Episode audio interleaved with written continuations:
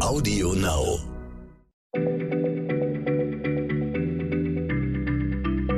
Schneller Schlau, der kurze Wissenspodcast von PM.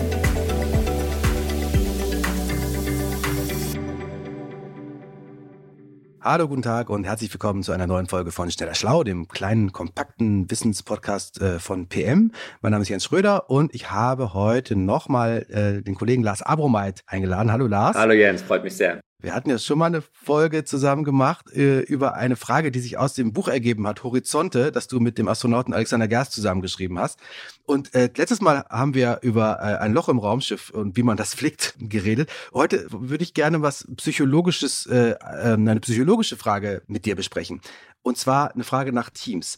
Ihr habt euch ja in dem Buch unter anderem sind ja eure Gespräche drin äh, über Teamführung in extremen Situationen beschäftigt, also bei Weltallmissionen oder auch bei Polarforschung, äh, Nordpolexpeditionen und so weiter oder auf hohe Berge. Und die Frage ist, wie kriegt man ein perfektes Team zusammen, das extreme Situationen äh, aushält?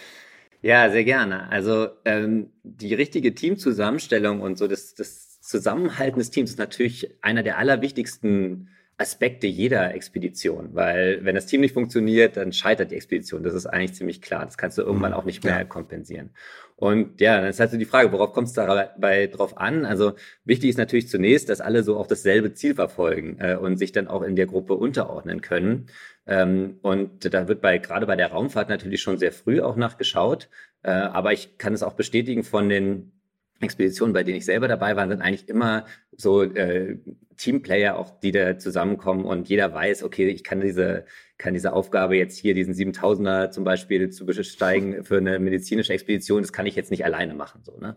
Äh, die Raumfahrer haben dafür so ganz schöne Kategorien. Also äh, sie sagen oft, es gibt so drei Kategorien von Teamplayern. Es gibt so den Typ äh, Plus eins, also das sind so diejenigen, die die Mission nachher in einem besonderen Maße voranbringen. Also sozusagen so die Alpha, mhm. die Alpha-Typen. Dann gibt es so Typ Null, ja, also das ist so der, sind so diejenigen, die die Dinge zwar am Laufen halten und, und auch für die anderen da sind, aber jetzt nicht besonders herausstehen, aber auch nicht besonders abfallen. Und dann gibt es Typ minus eins, also das sind dann diejenigen. Oh, die will man nicht. genau. Das sind die, die du nicht haben willst. Das sind nämlich die, die die großen Probleme schaffen und damit die Mission eben verlangsamen oder sogar gefährden. Äh, mhm. das Problem ist jetzt nur, wenn du um jeden Preis versuchst, ein Typ plus eins zu sein, dann ist die äh, Gefahr groß, dass du in einer minus eins endest. Ja, weil so Aktionismus, das kann halt echt total schief gehen, mhm. auch wenn es gut gemeint ist. Und es dann gerade in so schwierigen mhm. Situationen wie auf einer Raumstation auch fehl am Platz. Deshalb sagen Astronauten äh, unter sich immer so, die wichtigste Regel ist, bemühe dich, eine Null zu sein. Ja, sehr gut.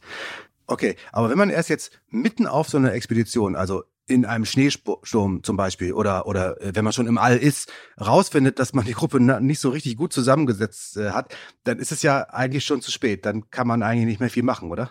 Ja, genau. Das äh, ist dann auf jeden Fall kein, kein guter Moment, um nochmal über sich über die Teamzusammensetzung Gedanken zu machen.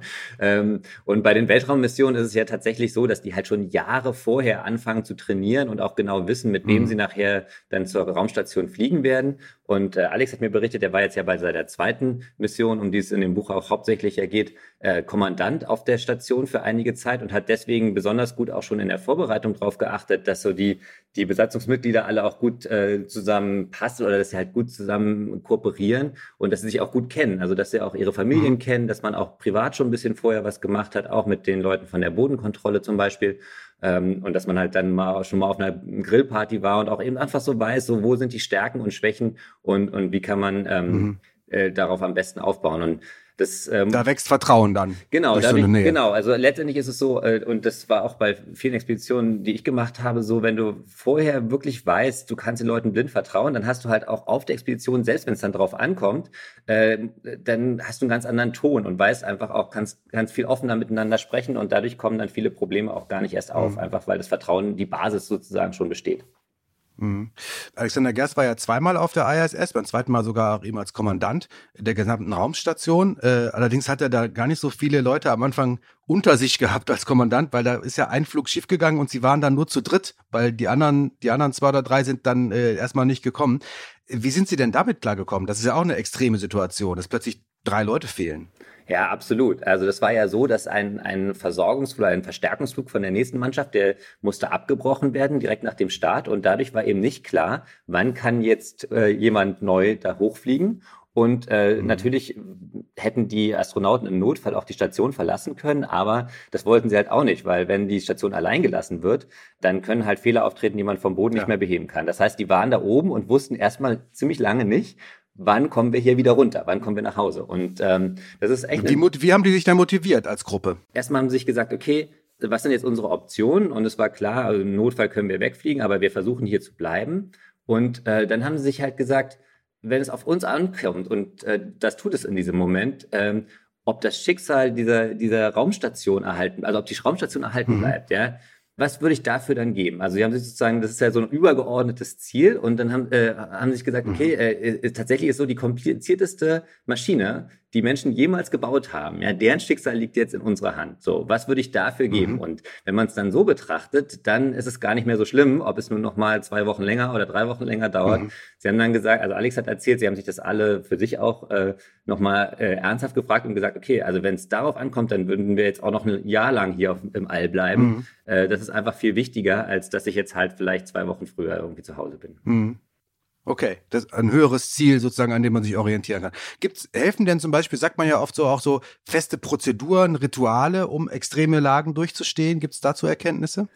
Ja, auf jeden Fall. Also zum Beispiel haben äh, die Astronauten erzählt, es hilft sehr, wenn man den Tag ganz klar strukturiert. Also es ist ein bisschen wie, wie im Homeoffice jetzt in den in Lockdown-Zeiten. Ne? Also die Astronauten mhm. haben ja eh schon einen sehr durchgetakteten Zeitplan.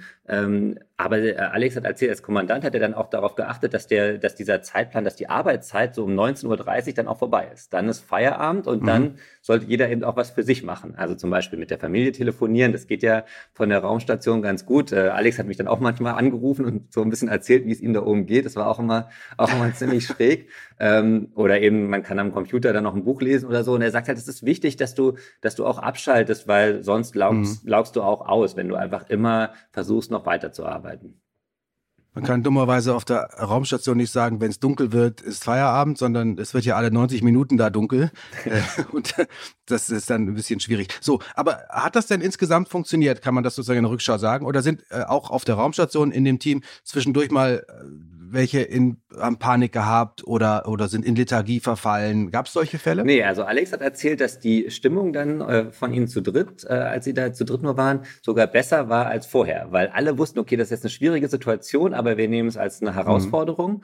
und äh, sie haben auch einfach mehr noch aufeinander geachtet so und halt eben noch mehr sich darum gekümmert, auch dass die Stimmung gut ist. Also da, er sagt dann, da nimmt halt keiner mhm. sich noch mal ein Stück Schokolade alleine oder, oder macht sich alleine ein Cappuccino, ja. die haben ja so zum Aufgießen, äh, so ein Cappuccino, ja. sondern es ist äh, eben viel mehr noch so ein, so ein Gemeinschaftsding. Und das fand ich ganz interessant, weil das ist, zeigt eben, wie wichtig es ist, die, die richtige Einstellung zu bewahren. Das kann man tatsächlich jetzt auch vielleicht hier auf der Erde so für diverse Situationen nutzen, äh, wie zum Beispiel in, den, in der Corona-Pandemie. Ne? Da ist es halt auch mhm. natürlich nicht insgesamt, aber zum Teil eben für die für den Einzelnen und für die Einzelne auch eine Frage, so wie gehe ich mit dieser Herausforderung jetzt am besten um? Und wenn man es halt gemeinsam angeht, kann man da eben dann auch ähm, ja am besten da durchkommen und irgendwann im Rückblick dann auch sagen, okay, es war eine schwierige Situation, aber wir haben das Beste draus gemacht und darauf können ja. wir dann auch stolz sein lernen von den Astronauten und lernen von Leuten, die Expeditionen in äh, extreme äh, Gegenden machen.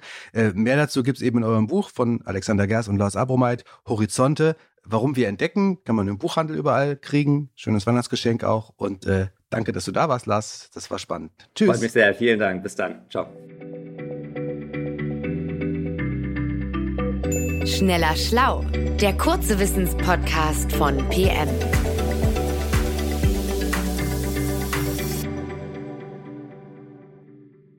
Hey, stopp! Noch nicht ausschalten, den Podcast. Moment, halt! Hier sind Lars und Ivy von Unnützes Wissen. Und wir würden euch recht herzlich einladen, einfach mal bei unserem Podcast reinzuhören, wenn ihr noch nicht genug habt. Wir haben nämlich etliche Fakten für euch.